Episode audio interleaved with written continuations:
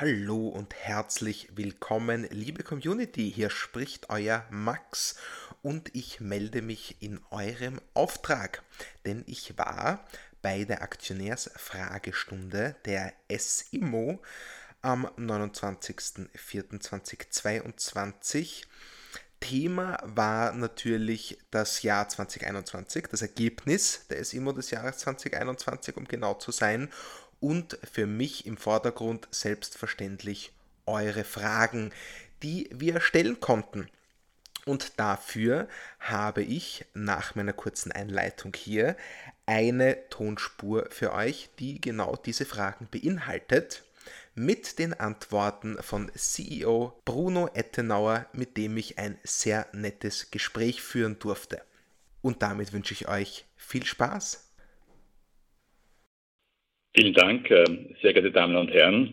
Herzlich willkommen auch von mir. Schön, dass Sie sich Zeit nehmen, hier äh, uns äh, in die Fragestunde zu begleiten und in, in die Korrespondenz und Kommunikation mit den Unternehmen zu führen. Ich möchte ganz kurz vielleicht noch auf die Highlights des Ergebnisses 2021 eingehen und dann die, Frage, die Fragerunde eröffnen.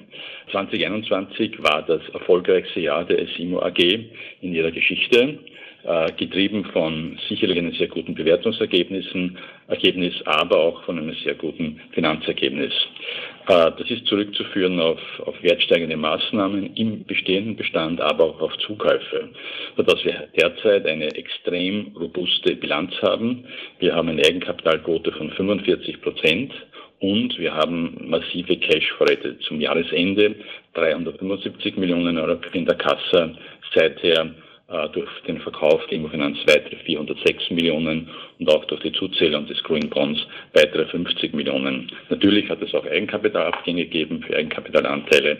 Aber wir sind, glaube ich, gut gerüstet für die Zukunft äh, und äh, haben auch für die Hauptversammlung einen Dividendenvorschlag von 65 Cent, wo es allerdings noch eines entsprechenden positiven Beschlusses äh, der Hauptversammlung bedarf. Und ich würde mich über allfällige Fragen freuen und, und hoffe, die auch beantworten zu können.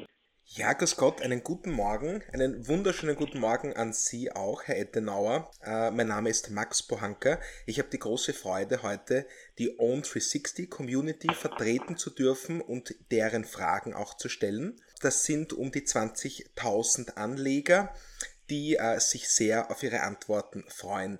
Deswegen vorab herzlichen Dank für die Möglichkeit dieser Aktionärsfragestunde und einen herzlichen Glückwunsch an Sie für dieses großartige Jahresergebnis 2021. Damit würde ich auch direkt äh, mit der ersten Frage starten, wenn das in Ordnung ist. Und die lautet wie folgt. Was halten Sie für den größten Wettbewerbsvorteil der SIMO im Vergleich zur Konkurrenz? Ich denke, das ist eine, eine Kombination von, von zwei wesentlichen Tangenten.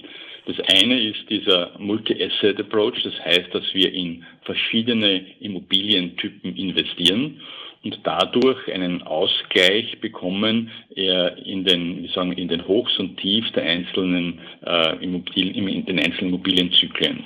Äh, wie Sie auch in der Bewertung sehen, hat natürlich Wohnen einen sehr großen Beitrag geliefert, während zur gleichen Zeit im Hotel und Retail etwas schwächeln. Das war aber auch schon umgekehrt. Wenn Sie auf 2019 schauen, haben Sie gesehen, dass es dort sehr starke positive Ergebnisse im Hotelbereich gegeben hat.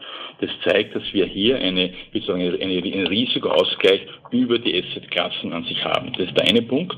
Und der andere Punkt ist der regionale Ansatz, dass wir bewusst eben einen, den, in den etwas, sage ich unter Anführung, äh, in den gesetzten Markt Österreich und Deutschland investieren, hier in einer, in einer Reduktion von 65 Prozent in diesen beiden Märkten und andererseits in den etwas dynamischeren Markt äh, in CE-Raum, äh, wo wir zwar höhere Cashflows erzielen, aber natürlich auch eine andere Risikolage vorfinden. Aber diese Kombination hilft uns, auf der einen Seite dann auch äh, günstige Ergebnisse auf der, auf der Cash, im Cashflow darzustellen, andererseits aber auch die Wertsteigerungspotenziale in den Kern- und Core-Markt in Österreich und Deutschland zu nutzen. Das ist die eine Tangente. Und die andere Tangente, glaube ich, ist das, was die, was die SIMO, SIMO auszeichnet, nämlich äh, dass sie jahrelang das eingehalten hat, was sie versprochen hat. Ich sage jetzt Stichwort Dividende, wir sagen seit 2012 Dividende, und dass sie über einen sehr, sehr ausgeprägten Corporate Governance verfügt und den auch, auch lebt. Das heißt, sie werden sich schwer tun, Skandale zu finden in der näheren Geschichte, eigentlich seit Beginn der Geschichte der SIMO. Und ich glaube, das ist ein, ein, ein großer Vorteil gegenüber manchen anderen Marktteilnehmern. Herzlichen Dank äh, für diese erste Antwort. Ich würde dann äh, direkt mit der zweiten Frage weitermachen. Was sehen Sie als die größte Herausforderung der nächsten ein bis zwei Geschäftsjahre? Äh, das ist abgesehen davon, dass es eine sehr gute Frage ist, weil es uns das auch laufend beschäftigt, äh, weil wir natürlich auch äh, proaktiv dem begegnen wollen und nicht so quasi passiv dann hinterherlaufen. Es ist natürlich so, dass viele Rahmenbedingungen von uns nicht beeinflussbar sind. Also wir haben mhm. keinen Einfluss auf die, die Zinsmärkte, mhm. wir haben keinen, keinen Einfluss auf Wachstums, auf GDP-Entwicklung etc. Was wir aber schon machen können, ist uns auf verschiedene Szenarien einzustellen und, und letztendlich mit den, äh, sich mit den Dingen zu beschäftigen, den Faktoren zu beschäftigen, den größten Einfluss haben. Und das sage ich ganz offen, das, ist nicht, das sind die Zinsen. Äh, die Immobilienwirtschaft ist sehr, sehr stark zinsabhängig. Ähm, und wir haben in der Vergangenheit nicht gesehen, äh, dass das sehr positiv war, dieses Umfeld, aber dieses Umfeld äh, hatte nicht den Anspruch oder wir haben nicht den Anspruch, dass es immer so bleibt. Und wir sehen jetzt ja zum ersten Mal die Tendenzen, dass Zinsen wieder steigen. Äh, und daher, äh, und das, äh, und äh, quasi kombiniert, und das ist die quasi neue Situation, äh, das gehende des Zinsumfeld oder ein sich abzeichnende gehendes Zinsumfeld versus auch eine Inflation, die letztlich auch Einfluss auf unsere Cashflows hat, weil alle oder fast alle unsere Mieten letztendlich an den Verbraucherpreisindex in den jeweiligen Regionen äh, gebunden ist. Was tun wir damit? Und wir versuchen natürlich so weit wie möglich die Dinge, die wir beeinflussen können, abzusichern.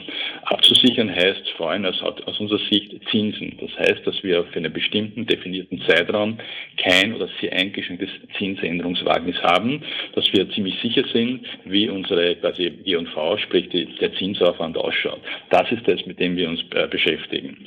Was, was wir auch tun ist, äh, wir schauen uns an, wie unsere Sekundärbonitäten ausschauen. Es nutzt uns ja nichts, wenn wir einen Mietvertrag haben, der Mieter aber die Miete nicht zahlen kann, weil er mhm. selbst und aus welchen anderen Gründen wirtschaftlich unter Druck ist. Also diese Kombination, dass wir sicher gehen, dass wir sowohl auf der Ertragsseite, sprich bei den Mieteinnahmen Sicherheit haben, und da sind wir auch durchaus immer wieder zu äh, wie sagen, auch äh, Vereinbarungen bereit, die, die beide Interessenslagen abdecken. Sage ich nur, in der Corona-Krise haben wir sehr früh, in einem sind wir sehr früh in ein 50-50-Regime gegangen und äh, halt schauen, dass diese beiden Positionen, die das stabilste sind und dass wir auch direkt beeinflussen können, äh, quasi äh, im, im abgesichert sind. Äh, was wir nicht absichern können, ist, sind äh, äh, Themen, die halt dann auf, auf globaler Ebene passieren. Da werden wir äh, eben, ähm, ähm, eben keinen Beitrag liefern können. Aber ich denke, dass das Zinsmanagement auf der einen Seite, auf der anderen Seite das Management, wie man mit Mietern umgeht, wie man mit Verlängern umgeht, die größte Herausforderung der nächsten ein, zwei Jahre ist. Herzlichen Dank für diese ausführliche Beantwortung. Äh, ich würde sehr gern äh, mit Frage 3 weitermachen, die sich äh, eng an der Frage 2 orientiert, aber versucht hier noch konkreter zu werden. Die würde lauten wie folgt. Sehen Sie einen Rückgang für 2022, 2023 hinsichtlich Gewinn und daher auch äh, der Dividende? Wenn ja, was könnte äh, der Grund dafür sein, vor allem wenn Sie Gründe identifizieren können neben äh, den Zinsen, wie Sie es gerade schon sehr anschaulich ausgeführt haben. Äh, der Hintergrund dieser Frage äh, schreibt der Anleger wäre ein Versuch, besser zu verstehen, wie weit das Management mit den gegenwärtigen Herausforderungen, also auch der geopolitischen Natur selbstverständlich, die kommende Unternehmensperformance einzuschätzen wagt. Einmal grundsätzlich ist es so, dass Immobilien, glaube ich, ein Langfristgeschäft ist. Das heißt, man muss sich ja äh, Strategien überlegen, die nicht auf kurzfristige Themenstellungen ausgerichtet sind, sondern Zeiträume von drei, fünf, zehn Jahre äh, beinhalten. Das heißt, äh, so gesehen haben wir uns nicht auch schon Gedanken gemacht, wie ein Ergebnis 2022 ausschauen kann und welche positiven und negativen Faktoren es dafür geben könnte. Wenn man sich die, das Geschäft, wenn man sich die, die Entwicklung 2021 anschaut, dann sieht man, dass hier ein Teil des Erfolges ähm, äh, noch die, damals die Dividenden sowohl der Immofinanz wie auch der CIMO äh, waren in der Größenordnung von 19,3 Millionen Euro. Wir sind heute sehr zuversichtlich, dass wir genau diese Position ausgleichen können durch Zukäufe, durch direkte Investitionen auf der einen Seite. Wir glauben aber auch, dass äh, positiv wirken sollte, dass sich zuletzt massiv verbessern die Ergebnisse bei den Hotels. Wir haben äh, 2021 ähm, ein, ein Ergebnis von 7,5 Millionen gehabt. Wir haben im Jahr davor ein Plus minus Null gehabt. Wir haben aber 2019 äh, eines in der Größenordnung von 20 Millionen gehabt. Das heißt, äh, wir sehen dort Luft, wenn, wenn nicht durch irgendwelche äh, weiteren Pandemie, sonstigen Einschränkungen dieser positive Aufwärtstrend ähm, ähm, äh, gestört wird. Was wir auch sehr positiv sehen, wir haben in der Vergangenheit schon eine sehr starke Zinsabsicherungspolitik gefahren und davon profitieren wir derzeit auch schon. Und wenn man sich die anschaut, die Ergebnisse 21, sehen Sie, dass sie auch dort schon aus der Bewertung äh, von Zinsabsicherungsinstrumenten sehr positive Effekte haben. Das heißt, aus heutiger Sicht finden mir keine Anhaltspunkte, dass ich mir Sorgen mache, dass das Ergebnis 2022 schlechter oder massiv schlechter ist wie 2021. Es ist auch nicht unser Anspruch, dass wir uns äh, am Ende des Tages so quasi äh, mit dem zufrieden geben, was wir haben. Äh, ich äh, weise halt nur darauf hin, dass auf der Ergebnisseite, und das ist die unbare Seite, natürlich das Bewertungsergebnis, wie wir es heuer gezeigt haben, mit plus 196 Millionen oder 198 Millionen Euro, äh, nicht eines ist, was man sich jedes Jahr erwarten kann. Also hier äh, haben wir sicher von einem sehr niedrigen Zinsumfeld profitiert mhm. und das ist nicht automatisch wiederholbar. Aber auf der Cashflow-Seite, auf der FFO-Seite bin ich sehr zuversichtlich. Herzlichen Dank für diese sehr aufschlussreiche Antwort dann würde ich sehr gerne mit Frage 4 fortfahren und die lautet, momentan ist ein hoher Teil des Portfolios in Gewerbeimmobilien investiert. Korrigieren Sie mich bitte, wenn das falsch ist. Das sollten rund 70% sein, 30% hingegen in Wohnimmobilien. Die Frage lautet nun, sind aufgrund der steigenden Grundstückspreise, zumindest Österreich, Deutschland, hier Verkäufe im Wohnbereich geplant oder vielleicht sogar ein weiterer Ausbau des Wohnimmobilienanteils angedacht? Also ich glaube, was ich einleitend gesagt habe, dass dieser Zugang äh, der SIMO in verschiedenen Immobilien-Asset-Klassen zu investieren einfach ein, ein, ein steuernder, ein positiv aussteuernder Teil dieser Unternehmensstrategie ist. Das heißt aber nicht, dass wir manche Positionen um fünf Prozent mehr oder weniger in eine bestimmte Richtung verändern können oder wollen, aber im Grunde nach wollen wir an, an, dieser, an dieser Verteilung festhalten. Das heißt aber auch nicht, und es ist auch nicht neu, die, auch die SIMA hat in der Vergangenheit schon einmal ein großes Wohnungsportfolio in Deutschland verkauft, letztendlich auch, um die Marktwerte, die man im Bewertungsergebnis zeigt, durch tatsächliche Transaktionen an sich rechtfertigen oder, oder äh, wie sagen, bestätigen zu können.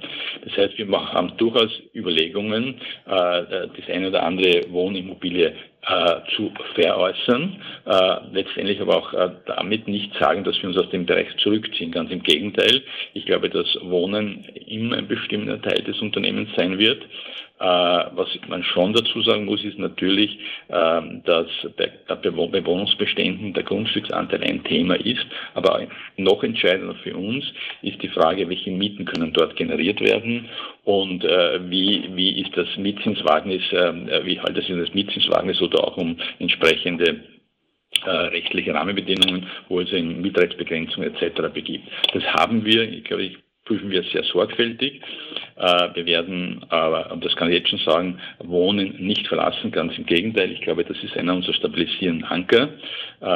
Auf der anderen Seite denke ich schon, dass äh, es dieses, diese Wertsteigerung, die wir in dem Portfolio in den letzten Jahren gezeigt haben, gerade bei Wohnen, möglicherweise nicht mehr in dem Ausmaß stattfindet, dafür aber äh, es andere Assetklassen gibt, die halt äh, hier wieder entsprechende äh, Wertsteigerungspotenzial haben und das schaue ich mit in Richtung Hotel hin. Äh, unsere Hotels haben sich zuletzt, äh, waren zuletzt auch bewertungsmäßig unter Druck mit leichten äh, auch Abwertungen, auch, auch 2021. Ich denke, dass äh, bei einer entsprechenden Stabilisierung es wieder in die andere Richtung gehen kann. Ähm, ich glaube auch, dass äh, es für Wohnen immer einen fundamentalen Bedarf geben wird und aus dem Grund äh, schon es Sinn macht, Wohnen im Portfolio zu haben. Vielleicht würde ich vielleicht einen Punkt noch hinzufügen, weil ich glaube, der scheint mir wichtig. Weil wir haben in Deutschland ja auch ein, ein Paket, das, das ist zwar nicht Wohnen, aber es, es zielt ein bisschen auf die Frage auch ab, wo es um die Frage der steigenden Grundstückspreise geht. Mhm. Die SIMO hat in der Vergangenheit ja im Umfeld von Berlin große Landreserven erworben, die, äh, die sie versucht jetzt auch entsprechend äh, bebauungstechnisch zu entwickeln und auch laufend äh, hier Fortschritte erzielt. Hier geht es weniger um großvolumige Bauvorhaben in Folge, sondern geht es um Reihenauslagen, geht es um Parzellierungen, also Themen, wo, wo es einfach primär um den reinen Grundstücksanteil geht. Und da glaube ich, dass wir auch von der Entwicklung jetzt sehr stark profitieren werden, weil halt doch Grund und Boden eine, sage unter Anführungszeichen, äh, der äh, äh, Investitionsziele sind, wo man in einer, sage ich, un unklaren Situation, vor allem was Inflation betrifft, gerne investiert.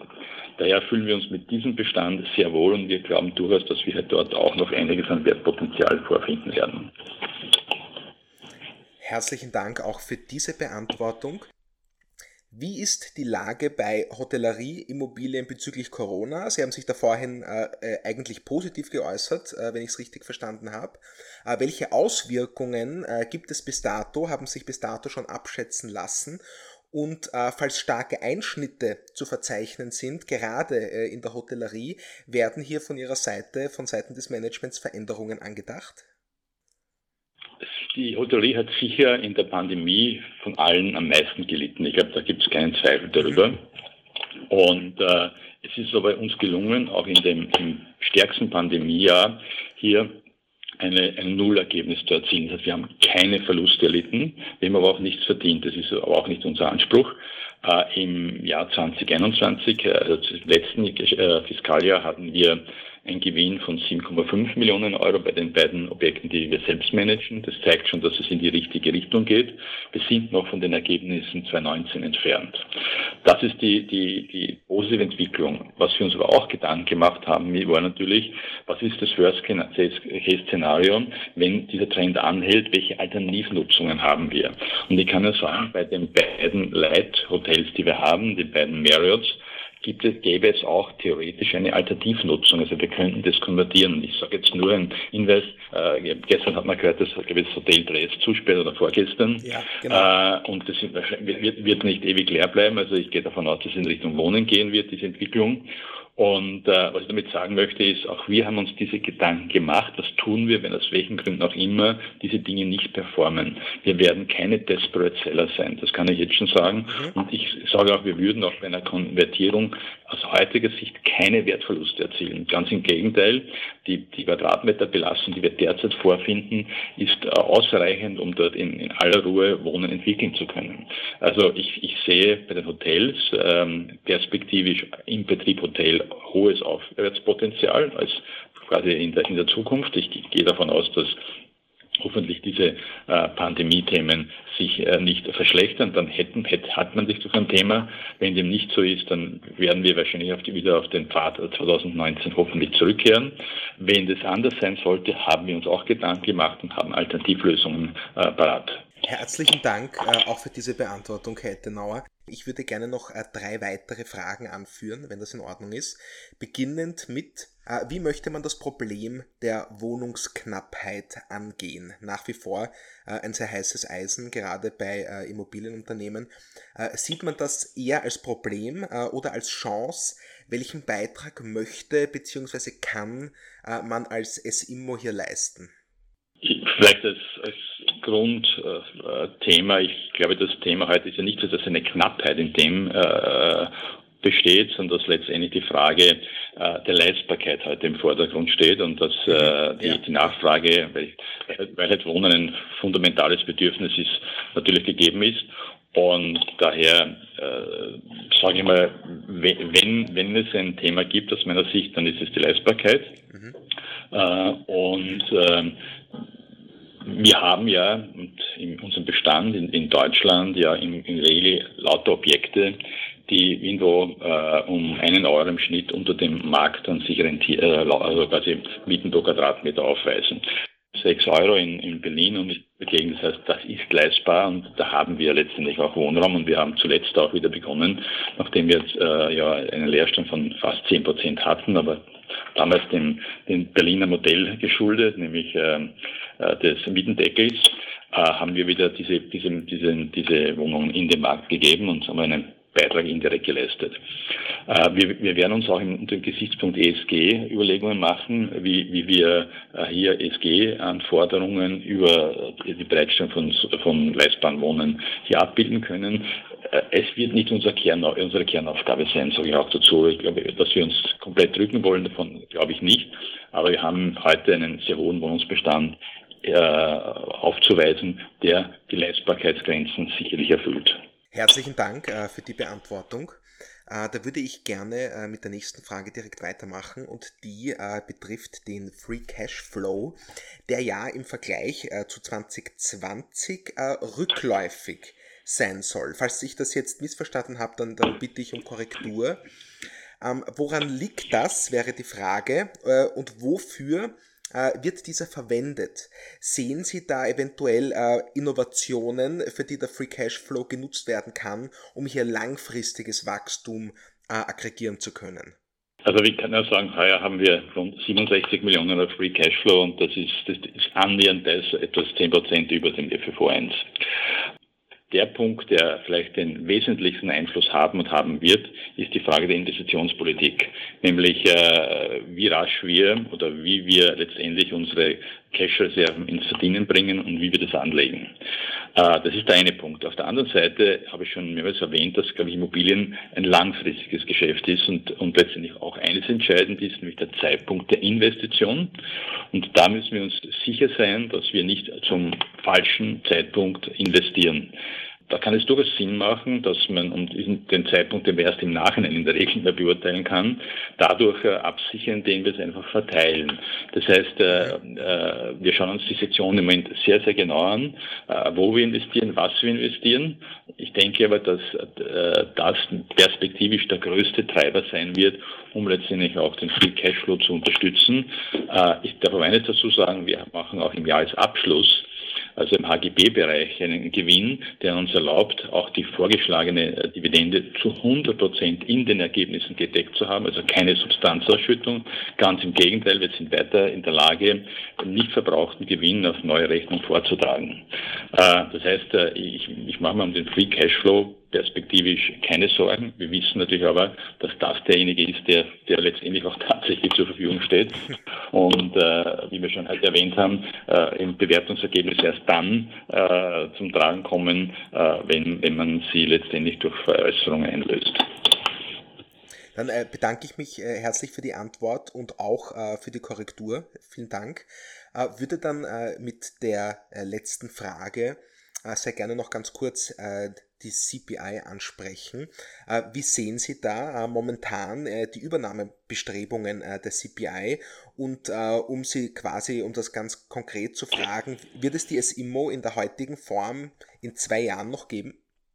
Da vielleicht mit der Ausgangslage beginnen, nämlich die ist, dass seit 14.04. eben eine, eine, einen Antrag vorlegt, äh, hier eine außerordentliche Hauptversammlung einzuberufen mit dem einzigen Tagesordnungspunkt Abschaffung des Höchststimmrechts und dann in weiterer Folge äh, die entsprechende Registrierung der Satzungsänderung im Firmenbuch. Äh, der, dieser Antrag, diese Abschaffung löst Folgendes aus, nämlich äh, sie bedarf einmal einer, einer wettbewerbsrechtlichen Genehmigung in, in, den jeweiligen Ländern, wo im CPI und, und SIMO aktiv ist. Das ist der eine Punkt. Bis dahin gibt es eben das Vollzugsverbot und danach löst diese Aufhebung eine äh, verpflichtende äh, Übernahme, Übernahmeangebot auf die verbleibenden Aktionäre also außerhalb äh, der CPI und, ähm, aus. Und äh, das ist immer die Ausgangsgrundlage. Und äh, man hat es auch mit einem Preis schon verbunden, nämlich 22 Euro, und das zahlen wir dann. Hat aber gleichzeitig, und das muss man auch erwähnen, ein, ein Verhandlungsangebot an äh, die SIMO gerichtet, äh, sich insgesamt äh, über einen, koordinierteren Weg zu verständigen. Diese Gespräche, das habe ich auch gestern betont, gibt es. Das heißt noch nicht, dass sie, dass sie abgeschlossen sind und dass es ihnen zu verkünden gibt. Das, auch das wäre ja ad hoc pflichtig. Äh, wenn Sie sich an, an, an 2021 erinnern können, waren wir mit 22, 25 nicht zufrieden. Ähm, Sie können jetzt die, die Schlussfolgerungen treffen, was wir, was wir von 22 halten.